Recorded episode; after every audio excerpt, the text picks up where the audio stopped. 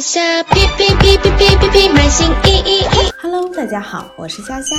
Shopee 物流将每天检查卖家运输禁运商品的情况，一经发现有卖家运输禁运商品，每个订单将被记以三分的罚分。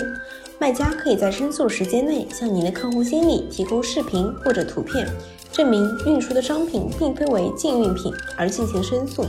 此外，如果海关或航空公司查为此品为禁运品，则直接将对每个订单记三分的罚分，并且卖家不可以申诉。